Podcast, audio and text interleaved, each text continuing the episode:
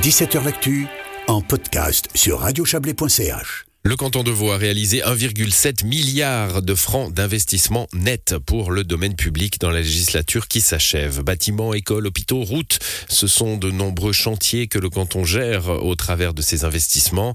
Cela garantit des services publics, bien sûr, mais cela permet aussi au canton d'être un acteur essentiel de l'économie vaudoise et aussi d'améliorer son rôle exemplaire en matière de construction durable. À quelques semaines de la fin de la législature, le Conseil d'État tire le bilan de ces investissements et dessine des perspectives. Bonsoir Pascal Broulis.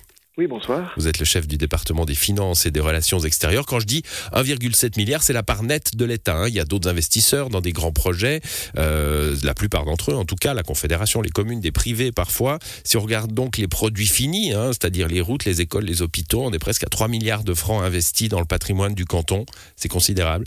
C'est encore plus que ça parce que vous avez encore les garanties, les prêts cautionnements.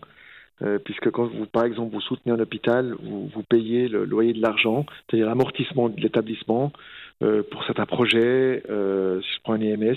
Donc ça veut dire qu'il faut tenir compte des garanties des prêts. Mais le chiffre que vous articulez est juste, c'est l'investissement net, donc c'est une somme importante qui a été injectée dans l'économie, parce que c'est de l'argent qui est dépensé auprès d'artisans, auprès de, de, personnes qui construisent, et donc l'argent circule. Et puis après, c'est pourquoi? C'est pour des infrastructures lourdes qui sont utiles à, à, un État. C'est comme vous les relevez, des routes, ça peut être même une prison. Une prison fait partie mmh. d'un besoin euh, sociétal dans une, dans, un, dans une démocratie.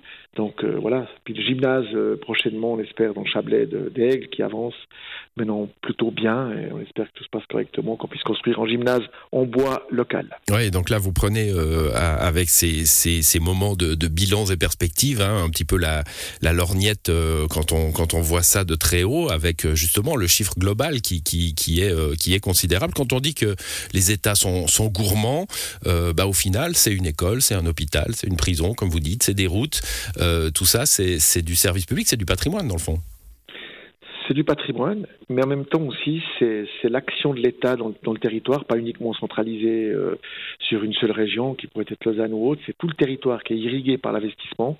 Et puis comme on a une région qui, qui, qui, a une croissance démographique importante, une pyramide des âges qui est plutôt jeune en comparaison intercantonale, eh bien, euh, clairement, c'est aussi ce soutien au travers de ces infrastructures euh, à, ce, besoin de croissance démographique. Je répète, en 20 ans, on a enregistré un tiers de population en plus. Mmh. On est aujourd'hui 825 000 habitants dans le canton de Vaud. Voilà, et vous l'avez relevé, ben, ça permet de faire tourner l'économie. Hein. Alors, c'est pas le seul, le seul vecteur, évidemment, de, de, l'économie, mais c'en est un euh, et, un important. Ce qui est intéressant, alors, outre tous ces, tous ces nombres hein, qui donnent un peu le, le tournis dans les, différentes régions, dans les différents secteurs, euh, c'est la documentation des efforts réalisés par l'État comme maître d'ouvrage, dans le fond, hein, pour construire plus durable, plus exemplaire. Depuis une vingtaine d'années, on, documente ça.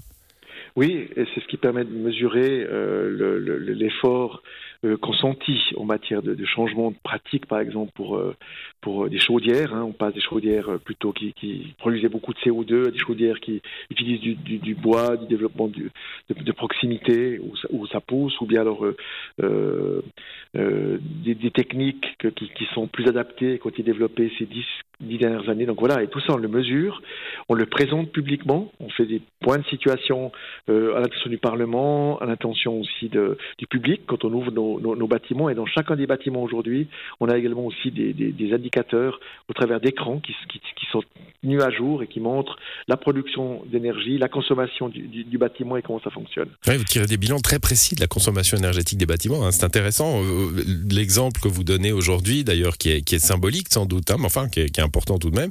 C'est l'exemple du Covid. Hein. On a dépensé plus en chauffage parce qu'il y avait parfois personne dans les bâtiments, ce qui fait qu'il n'y avait pas la chaleur du, mouvement dans les bâtiments et puis on, on, aérait plus, donc on a dépensé plus en chauffage. Puis pour la même raison, on a dépensé moins en électricité.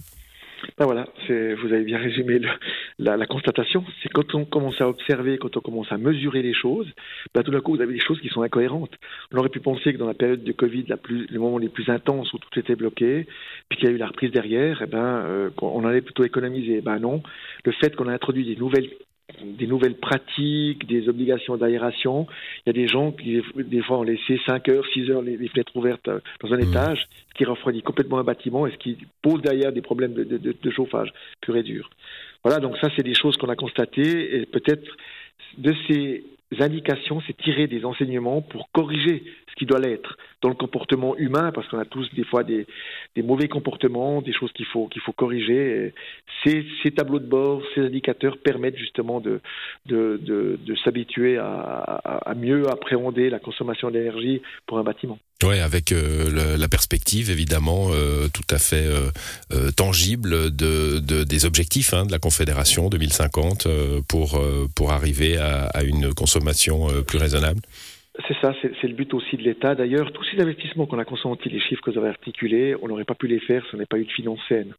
Euh, pour pouvoir investir, il faut avoir de l'argent un peu de côté, donc mettre un peu de l'argent de côté qui permet ensuite dégager des moyens pour justement soutenir des projets d'infrastructures lourdes dans le territoire.